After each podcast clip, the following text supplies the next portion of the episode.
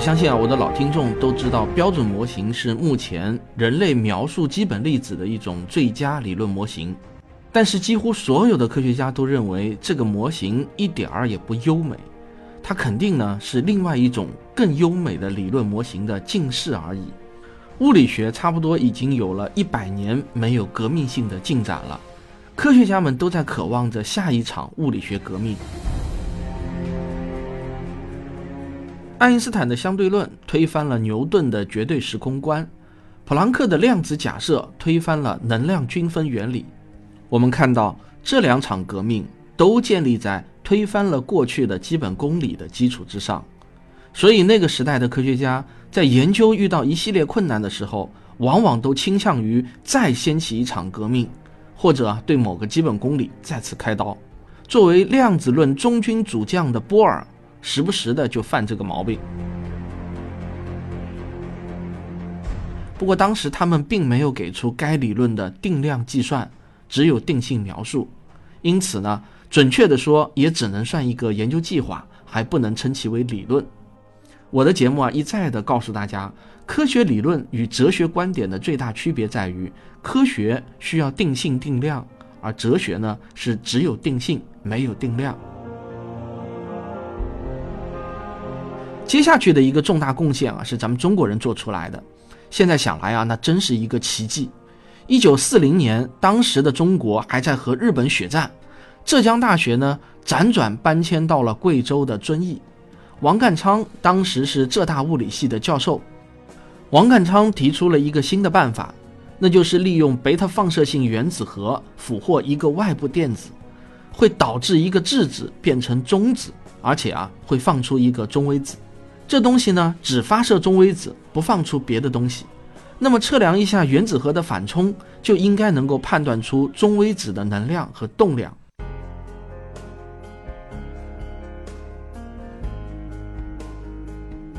自从人类在实验室中直接探测到中微子以来，这种基本粒子就不断的向科学家们展示出了意想不到的奇怪行为。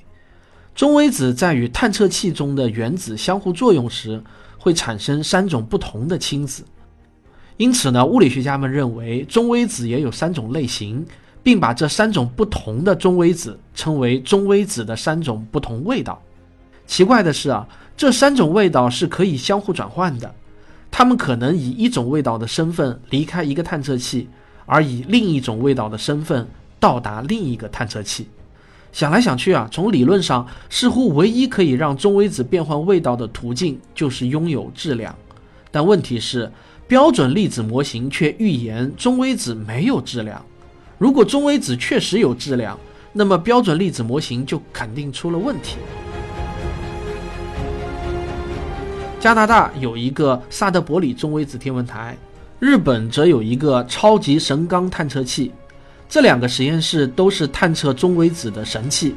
大约在二零零二年前后，这两个实验室都宣布中微子确实拥有质量，只是啊非常的微小，大约只有电子的百万分之一到十万分之一之间。这两个实验室的研究负责人因此获得了二零一五年的诺贝尔物理学奖。二零一二年。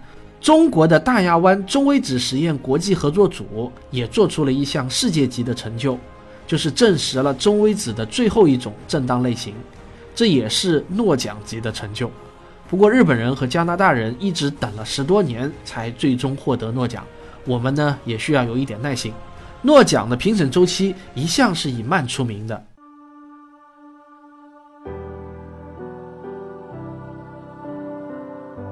从二零一二年到今年，全球科学调查已经做了六期，其中有五期，包括今年的这期，中国都是主角之一，或者啊不是主角，胜似主角。只有二零一六年是个例外，因为那期专题探讨的是科学传播遇到的困境。在这五期专题中，中国在每一期中的表现都足够闪耀，足够令人为之瞩目。在中国，如果朋友聚会讨论中医的话，就很容易引发剧烈的争议；而在美国啊，也有一个类似的话题，那就是全球气候变暖的问题。人类活动导致全球变暖，这在主流科学界已经是有明确结论的。但是，这个全球气候变暖的问题，在美国的非科学圈内却也有着非常大的争议。美国的一位大气科学家卡瑟琳·海霍，同时也是一位反伪科学的斗士。他在接受《科学美国人》的采访的时候，就讲出了美国人反对气候变化的真实原因。美国人反对的从来都不是科学本身，而是他们的世界观乃至意识形态。导致他们认为科学造成的影响威胁到了他们。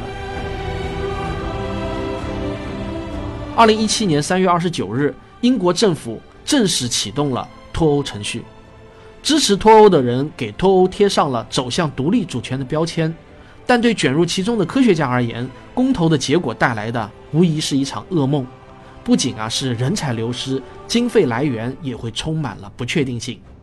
但是英国的没落可不意味着其他欧洲国家就能因此受益，就像一个系统最强的部分变弱了，对谁都不会有好处。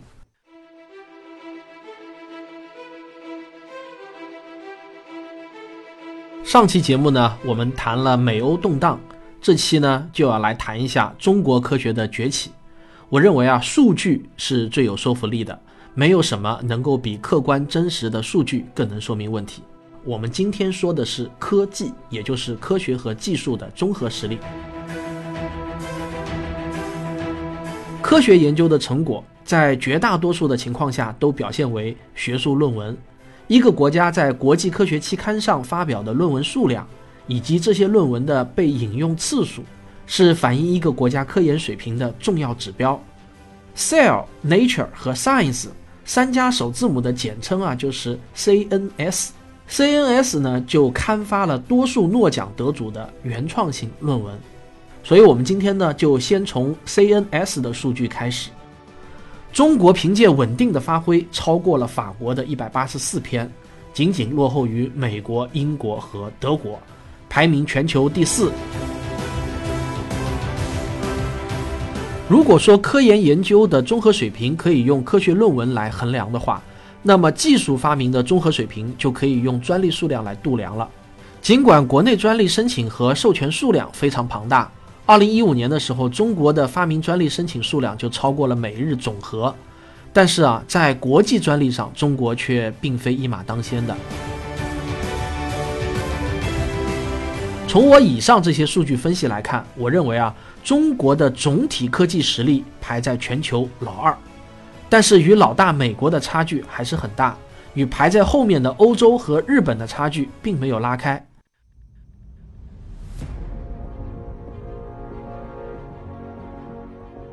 功勋卓著的卡西尼号土星探测器已经永远的长眠在了土星的大气中，它临终前化作了一颗火流星，照亮了土星的光环。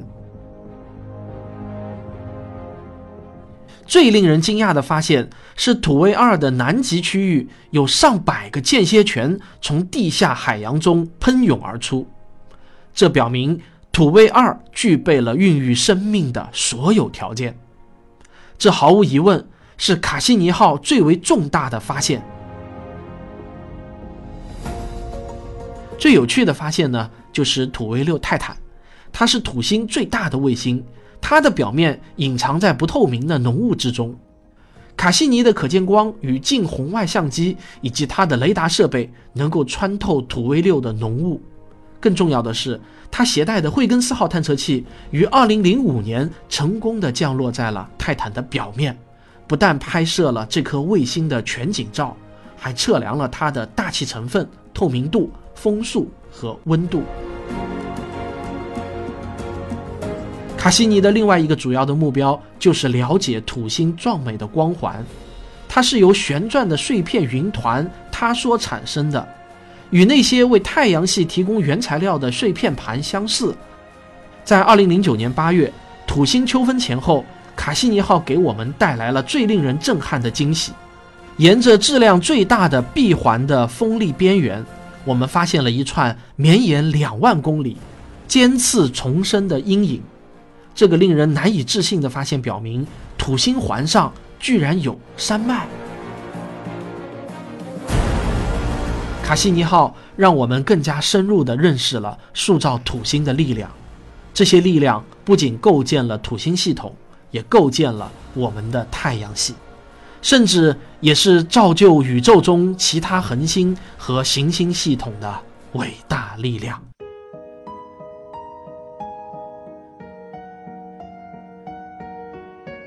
每次我儿子哭的时候啊，我和他妈都会手忙脚乱的。因为我们难以判断他到底啊是什么原因哭，有时候啊我就在想，如果有个软件能够自动识别出宝宝的哭声表示什么意思，那就好了。过去的几十年呢，研究者发现了婴儿的哭声与各种高危疾病之间的潜在关系。如果这些发现配合上高科技的仪器分析，最终就能顺利的进入临床。就可以使宝宝不用再接受一些不舒服，甚至是高风险的检查了。法国的儿科医生热罗热罗热罗姆勒热纳，这什么名字啊？我天哪！热罗姆勒热纳，一九六零年发现有宝宝的哭声声调很高，几乎像猫叫一样，而这恰恰是一种类似唐氏综合症的遗传缺陷。这种尖叫啊，其实是婴儿喉部发育不良导致的。与猫叫综合征的宝宝的哭声又尖又轻不同，将来有患上自闭症风险的宝宝的啼哭的特征呢，则是音高、背景噪音也更强。咦，这里出现了一个词叫背景噪音，这个是怎么回事呢？是的啊，这时候就不仅仅是靠耳朵听了，而是要用更加精细的方法，要用仪器来测量。除了猫叫综合征和自闭症，还有许多疾病也可以通过判断宝宝的哭声来进行诊断。比如说脑损伤，长岛犹太医学中心的文森特·菲西凯利和塞缪尔·卡列利兹就发现，频谱分析结果中特殊的不规则变化表明新生儿有脑损伤。这些脑损伤婴儿的哭声格外的尖锐，非常的短促，还有特征性的双音。那婴儿的脑损伤会是什么引起的呢？会不会是母亲妊娠期的药物滥用呢？阿片呢，就是鸦片的别名。常见的阿片类药物呢，包括吗啡和止咳水。很多中成药中呢，其实都含有阿片，例如很常见的复方甘草片。这里呢，我想非常严肃地提醒各位啊，为了止咳，服用含有鸦片的任何药物都是得不偿失的。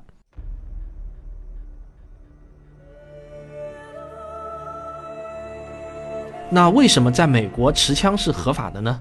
可以说啊，美国的历史、宪法和现实共同缔造了持枪的合法性。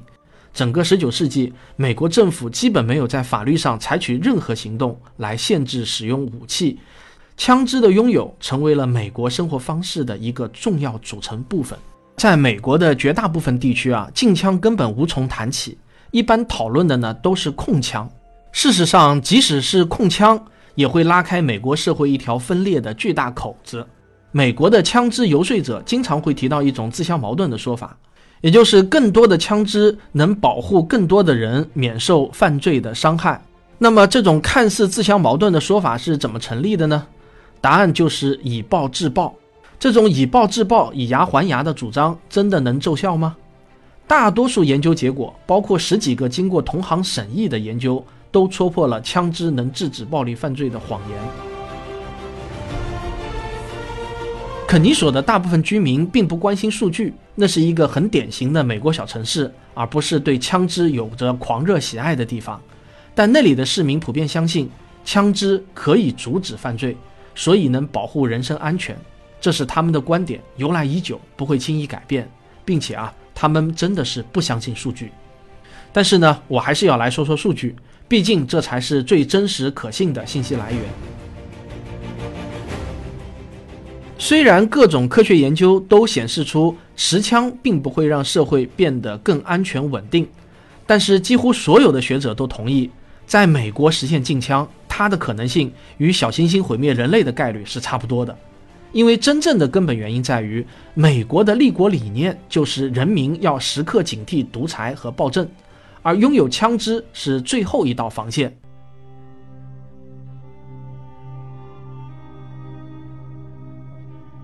环球科学杂志社的记者专访了威尔切克，他是我们这个时代最出色的物理学家之一，他也是量子射动力学的奠基人。一九七二年，二十一岁的维尔切克和他的导师戴维格罗斯发现，当两个夸克间的距离足够小的时候，它们之间的作用力会变得非常弱。这与大家的常识完全相反。维尔切克给这种现象起了一个名字，叫渐进自由。六十六岁的威尔切克相信自己仍然有足够的智慧和技巧。处理这些复杂的概念，他的信心之一呢，就来自于哲学，因为他总可以从柏拉图、亚里士多德和罗素等哲学家的著作中获得灵感，去思考那些最重要的科学问题。阅读哲学最重要的意义是，它可以让我们知道历史上最聪明的人是怎样思考这个世界的。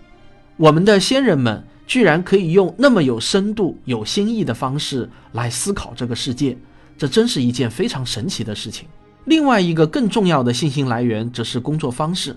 维尔切克倾向于从具体的问题入手，本着可理解的原则，不断构建复杂的系统。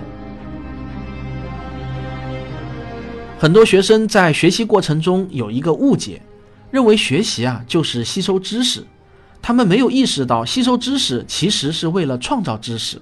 我们应该鼓励年轻人去创造知识和解决难题。为了这个目标，他们需要不断的犯错误，不断的在错误中学习。只有这样，才能够加深对一个学科的理解。这对科学家的成长是非常重要的。除此之外，他们还应该尽早对一个学科形成整体的认识。这种认识应该有助于他们了解自身，想从这个学科的学习中收获什么。要做到这一点，你就必须有广泛的涉猎。你需要了解音乐和艺术。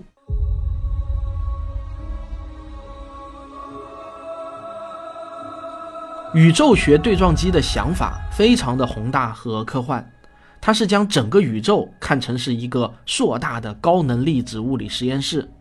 这是目前啊最前沿的研究领域，而且它的特别之处在于，这个设想将高能物理学和宇宙学整合了起来。宇宙学家研究的对象是科学中最宏大的，而高能物理学家则研究科学中最微小的对象。现在呢，极大和极小在宇宙学对撞机上交融在一起了。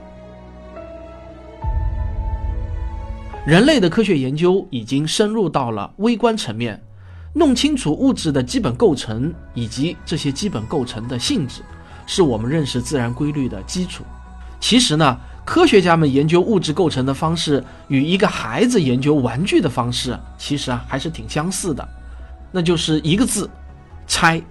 你不拆开，怎么知道它是如何工作的呢？物质涨落的演化史。就是一部物质运动与时空几何交互影响的历史。波尔兹曼方程决定了物质团块在弯曲时空中如何各自漫游、相互冲撞，而爱因斯坦场方程又决定了物质的分布如何扭曲时空的几何。所以啊，从理论上来说，只要我们能知道物质涨落的所有初始参数，原则上我们就可以利用计算机来模拟宇宙任何时刻的模样。我希望通过今天的这期节目，让你对科学理论的建立过程所要经过的反复苛刻的检验，有了更深刻的印象。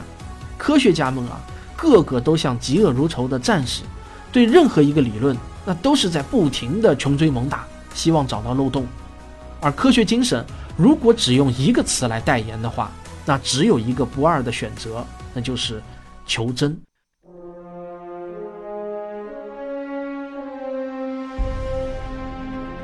到目前为止啊，地球上最大的粒子对撞机就是欧洲的大型强子对撞机，简称为 LHC。总的来说呢，它由三个部分组成。第一部分就是最为壮观的粒子加速环，第二个部分呢是碰撞点，第三个部分呢就是探测器。这是 LHC 最为核心的部件。最为公众熟知的探测器就是简称为 ATLAS 的探测器。它的中文全称啊叫超环面仪器。这是一部巨大的机器啊，整体呢是一个圆筒形的造型，长达四十四米，圆面直径啊达到了二十五米，重达七千吨。二零一二年宣布发现的上帝粒子呢，就是这个探测器发现的，所以啊它很出名。然而物理学家知道标准模型啊一定是错误的，不过啊文章作者盖伊强调，错误呢是个有点极端的措辞。我们更愿意称这个理论为不完善。标准模型对某些问题的回答非常的成功，但是对其他一些问题啊，却显得完全无能为力。在宇观尺度上，有一些标准模型无法解释的问题。对于新物理理论的可能形式，理论物理学家提出了很多不同的假说，但其中多数理论都需要引入比已知粒子更重的新粒子。之所以说大型强子对撞机是寻找新物理的理想平台，很重要的一个原因啊，就在于这些预言的新粒子很重。所谓虚粒子啊，其实就是为了摆平量子力学中的一些方程式而假想出来的一些虚构的粒子。这些虚构的粒子往往具有负的质量和能量。听上去是不是很不可思议呢？质量和能量怎么可能是负的呢？哎。量子力学中的不确定性原理就允许这种负能量存在。